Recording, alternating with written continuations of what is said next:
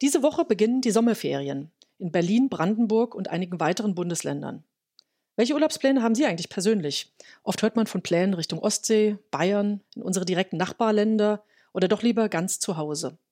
Viele suchen Orte, von denen aus man zumindest bei Bedarf im Auto wieder nach Hause fahren könnte. Der Flugverkehr dagegen steht fast vollständig still. Herzlich willkommen zur fünften Folge unserer Podcast-Reihe Managerkreis Impulse. Wirtschaftsdialoge zum Mithören. Mein Name ist Marion Ohnesorg. Ich bin geschäftsführendes Vorstandsmitglied des Managerkreises in der Friedrich-Ebert-Stiftung. Und ich begrüße Sie zum heutigen Thema Stillstand am Himmel. Wie geht es mit der Luftfahrt weiter? Seit Monaten zeigen Radarbilder Veränderungen am Himmel. Die Mobilität in Europa und international spiegelt sich eben auch hoch oben in der Luft. Es gibt, und das können wir tatsächlich alle sehen, keine Kondensstreifen mehr am Himmel. Inzwischen wurden die Reisebeschränkungen gelockert und insofern zeichnen sich natürlich Veränderungen ab. Nach einem massiven Einbruch beginnt jetzt gerade der langsame Aufstieg der Luftfahrtbranche. Trotzdem sind tausende Arbeitsplätze in Gefahr. Wie kann hier wieder Vertrauen geschaffen werden? Welche Perspektiven gibt es für den Tourismus, aber auch für die Arbeitnehmerinnen und Arbeitnehmer in der stark gebeutelten Branche? Und ist das alles wenigstens ein Gewinn für den Klimaschutz und für saubere Luft? Darüber möchten wir uns heute mit Matthias von Rando unterhalten. Matthias von Rando ist Hauptgeschäftsführer des Bundesverbandes der deutschen Luftverkehrswirtschaft. Herzlich willkommen nach Berlin. Ja, schönen guten Tag in die Runde. Katrin Roman wird das Interview mit ihm führen. Sie ist selbstständige Wirtschaftsprüferin und Unternehmensberaterin. Sie ist außerdem stellvertretende Sprecherin im Vorstand des Managerkreises der Friedrich-Ebert-Stiftung. Einen schönen guten Tag an Katrin Roman.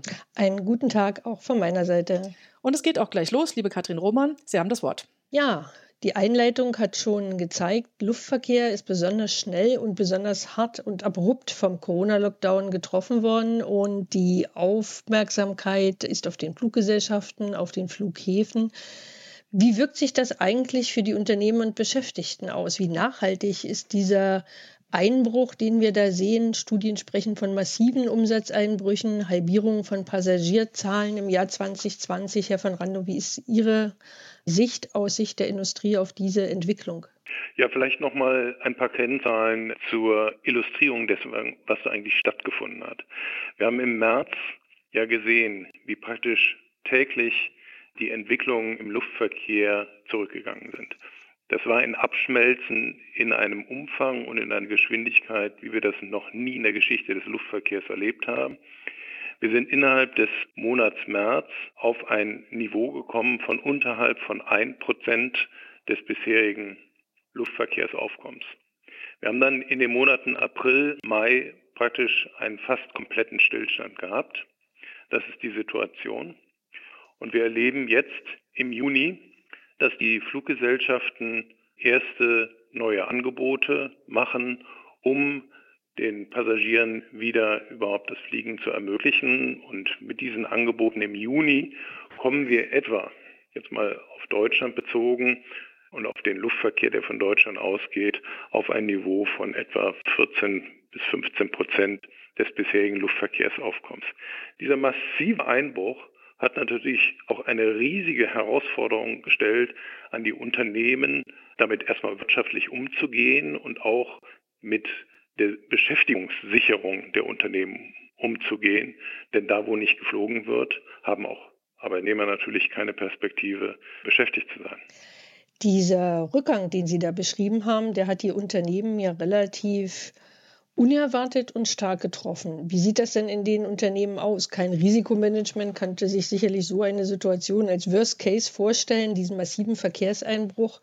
Wie wird darauf reagiert? Kann ein Unternehmen das eigentlich alleine schaffen? Wir haben ja auch aktuell in Deutschland äh, stark diskutiert die Situation um die Lufthansa und die staatlichen Hilfen. Was muss denn der Staat tun und was muss das Unternehmen tun? Was kann es überhaupt tun in dieser Situation? Es sind erstmal zwei Dinge, die in den Blick genommen werden müssen. Das erste ist, in einem solchen massiven Einbruch bei der Verkehrsentwicklung muss ich alles tun, eine Insolvenz abzuwenden. Das ist das erste. Ich komme da gleich nochmal darauf zurück. Und das zweite, weil natürlich auch vorausgedacht werden muss, ist, wie kann man eigentlich und unter welchen Bedingungen kann man Flugbetrieb wieder aufnehmen? Wie kann es wieder losgehen? Auch unter Pandemiebedingungen. Das sind die beiden wesentlichen zentralen Aufgaben gewesen. Und wenn wir nochmal zum ersten Punkt kommen. Insolvenz abwenden. Was die Unternehmen anbelangt, die Unternehmen müssen in der Situation sofort Kosten senken. Also, natürlich, der Flugbetrieb kommt zum Stehen, es wird dann Kraftstoff nicht gebraucht. Wir müssen schauen, dass Catering natürlich nicht bereitgestellt wird. Und das heißt auch, dass für das Personal eine Lösung gefunden werden muss. Das bedeutet dann, möglichst das Ziel zu erreichen, dass wir das Personal zu halten können, aber eine Überbrückung finden. Deswegen war die Herausforderung Kurzarbeit eine, die ganz am Anfang mitstand.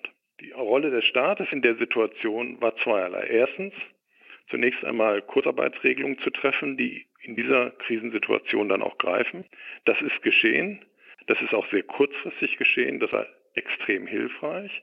Das hat eine Beschäftigungsbrücke organisiert. Und das Zweite ist natürlich, da die Unternehmen ihre Liquidität nicht über die privaten Kapitalmärkte organisieren können, muss der Staat, wenn er nicht alle Unternehmen in Insolvenz gehen lassen will, Brücken auch für die Liquiditätssicherung bauen. Das ist ja das, was wir aktuell dann auch tatsächlich erlebt haben, insbesondere für die Fluggesellschaften. Aber das steht auch an für die Flughäfen. Diese gebauten Brücken, wohin führen die eigentlich? Wie wird das Geschäftsmodell denn aussehen, wenn die ja, sagen wir mal, akute Situationen, die Insolvenzvermeidung, die Beschäftigungssicherung, die, wie Sie beschrieben haben, im Vordergrund stand, gegriffen hat. Was heißt denn das für die Zeit danach? Die Verkehrsentwicklung, die Perspektiven, die wir da sehen, werden ja auch sehr verschieden diskutiert. Wir haben zum einen den Cargo-Bereich, wir haben den Passagierbereich, im Passagierbereich Geschäftsflieger, die vielleicht auf andere Modelle umsteigen, Videokonferenzen, weniger physische Treffen, aber eben auch die, die Urlaubsreisenden, die sich sehr vorsichtig verhalten. Wie viel muss denn da passieren mit Blick auf die Verkehrsentwicklung, auch in der Weiterentwicklung der Geschäftsmodelle der Unternehmen? Also vielleicht bevor wir an die Geschäftsmodelle gehen, zunächst einmal, was muss unmittelbar und sofort gemacht werden, damit überhaupt Luftverkehr unter Pandemiebedingungen abgewickelt werden kann. Wenn man nicht fliegt, muss man da keine Vorkehrungen treffen. Aber wenn man fliegt, und wir wollen ja fliegen, und wir fliegen ja nun auch etwas wieder, da geht es darum, dass die Voraussetzungen dafür geschaffen werden müssen. Erstens, wir haben Reisebeschränkungen weltweit gehabt. Wir haben praktisch überall Reisebeschränkungen gehabt. Es ging also darum, diese Reisebeschränkungen aufzuheben. Die kann nur der Staat, der sie verhängt hat, auch wieder aufheben. Und da haben wir immer gesagt, mit Regionen und Ländern, denen es gelingt, das Infektionsrisiko zu reduzieren. Mit diesen Ländern ist natürlich auch wieder Austausch möglich, sowohl Handel als auch Passagierverkehr. Das heißt, dort müssen die Reisebeschränkungen aufgehoben werden. Das ist ein risikobasierter Ansatz. Der Staat ist dem dann, zumindest im Hinblick auf die Europäische Union, gefolgt. Das ist wichtig. Das steht nun an, jetzt auch für die Drittstaaten. Das Zweite ist, und das sind ist zunächst einmal die Unternehmen gefragt, nämlich zu sagen, unter welchen Bedingungen kann ich eigentlich gesundheitlich sicheres Reisen organisieren? Nun ist das sicherlich im Luftverkehr nicht das größte Problem, aber sicherlich in anderen Verkehrsmitteln ganz andere Herausforderungen. Aber auch im Luftverkehr haben wir zusätzliche Maßnahmen ergriffen, zu denen, die natürlich per se eh gelten. Das heißt, wie kriegen wir tatsächlich gewährleistet, dass wir saubere, gefilterte Kabinenluft haben an Bord der Flugzeuge. Wir haben zusätzlich die Maskenpflicht eingeführt an Bord der Flugzeuge, aber eben auch an den Flughäfen. Wir haben für Hygienemaßnahmen und Desinfektionsmaßnahmen gesorgt. Alles das muss organisiert werden. Das gilt natürlich nicht nur für den Luftverkehr, das gilt für alle Verkehrsmittel. Und das ist das, was wir bereits Anfang April entwickelt haben und dann auch mit den Verkehrsbehörden abgestimmt haben. Wenn man jetzt weiterblickt und sagt, es gibt Perspektiven, Reisebeschränkungen werden aufgehoben. Wir haben die auch Voraussetzungen, die, die, die Vorsichtsmaßnahmen getroffen, unter denen eben auch Mobilität wieder möglich ist.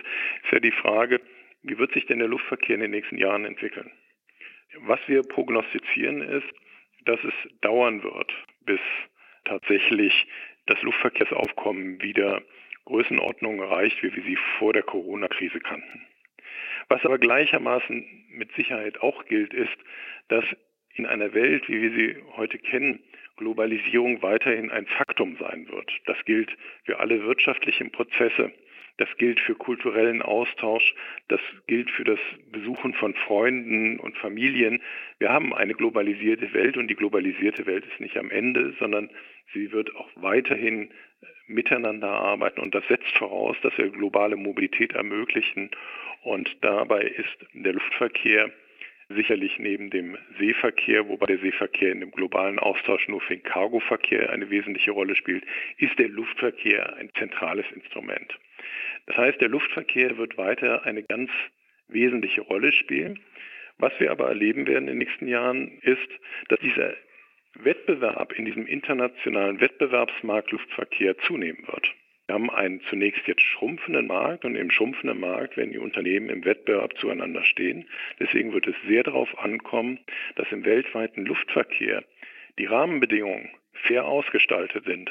Da, wo sie nicht fair ausgestaltet sind, gehen sie zu Lasten von Arbeitnehmerinnen und Arbeitnehmern, gehen sie zu Lasten von Unternehmen, die mit zusätzlichen Lasten versehen sind. Deswegen müssen wir im Luftverkehr dafür sorgen, mehr als je zuvor, dass wir faire Rahmenbedingungen haben weltweit, damit die Unternehmen tatsächlich den Wettbewerb, der zunehmen wird, auch unter fairen Bedingungen austragen können.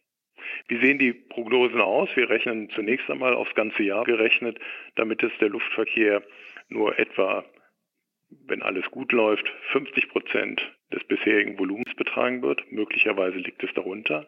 Das zeigt schon, dass die sozusagen Wiederaufnahmephase länger andauern wird. Wir blicken also auf die nächsten zwei bis drei Jahre. Das klingt nach viel Herausforderungen für das Management in den Unternehmen. Zu einem, wie Sie es beschrieben haben, die Rahmenbedingungen neu gestalten, gesundheitlich sicheres Reisen anzubieten und umzusetzen, dabei natürlich Liquidität und Wirtschaftlichkeit im Auge zu haben, also Umsätze und Arbeitsplätze sozusagen auch hier zu sichern. Was ist denn eigentlich aus den vielen Diskussionen geworden, die wir vor der Krise hatten? Thema Klimaschutz und Luftverkehr. Kommen jetzt diese ganzen Anstrengungen zum Erliegen oder ist das eine Aufgabe, die weiter bestehen bleibt, neben dem, was wir jetzt als Krisenabwehr gerade von Ihnen skizziert bekommen haben? Ganz im Gegenteil. Ich habe ja eben schon dargelegt, dass wir fest davon ausgehen, dass der Luftverkehr weiterhin ein ganz wesentliches Instrument des globalen Zusammenwirkens von Menschen und Unternehmen sein wird. Das heißt, Luftverkehr wird es weiterhin geben, er wird auch weiterhin weiter wieder wachsen. Die Herausforderung von allen Unternehmen, von allen Mitgliedern dieser Gesellschaft ist doch die, dass wir uns natürlich neben den wirtschaftlichen Fragen, die wir uns stellen, auch den Fragen des Klimaschutzes stellen müssen.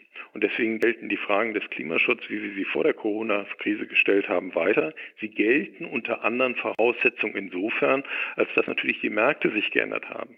Aber die Herausforderung Klimaschutz bleibt bestehen und ich halte die Frage, so haben wir es immer formuliert, wie kriegen wir den Luftverkehr noch besser in Einklang mit den Anforderungen des Klimaschutzes, ist für uns eine zentrale Zukunftsherausforderung und eine zentrale Zukunftsaufgabe auch, der wir uns auch stellen. Wie konkret kann das denn gemacht werden? Wer sind denn so wesentliche Treiber für den Klimaschutz im Luftverkehr? Also wir wissen, dass derzeit die beiden größten Hebel im Klimaschutz beim Luftverkehr folgendes ist. Erstens, dass wir natürlich Technik einsetzen. Welche Technik? Es geht darum, dass wir Flugzeuge in den Einsatz bringen, die deutlich weniger CO2 emittieren als ihre Vorgängermodelle. Die Technik ist da, die Hersteller produzieren solche Flugzeuge, auch die Triebwerkshersteller tragen ganz erheblich dazu bei und jetzt kommt es darauf an, dass der Flottenerneuerungsprozess nicht abbricht. Warum?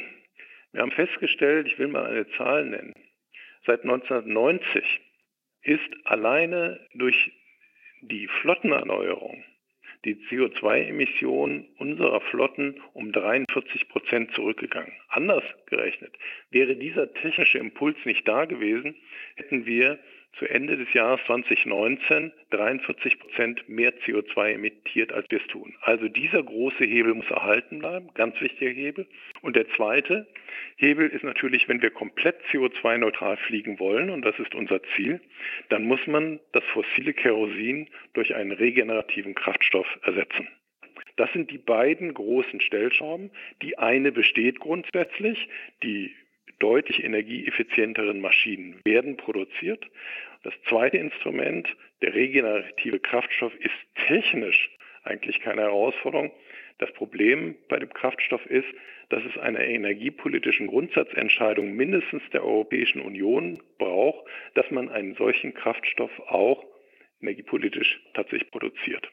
Also auch hier wieder das Thema, genau wie bei den gleichen Zugangsmöglichkeiten und fairen Wettbewerb im Markt, viel internationale Abstimmung, viel internationale Standardisierung und dann im Wettbewerb miteinander nicht nur um die gesündesten und bequemsten Reisen unterwegs zu sein, sondern auch um die umweltverträglichsten. Kann man das so zusammenfassen? Ja, natürlich.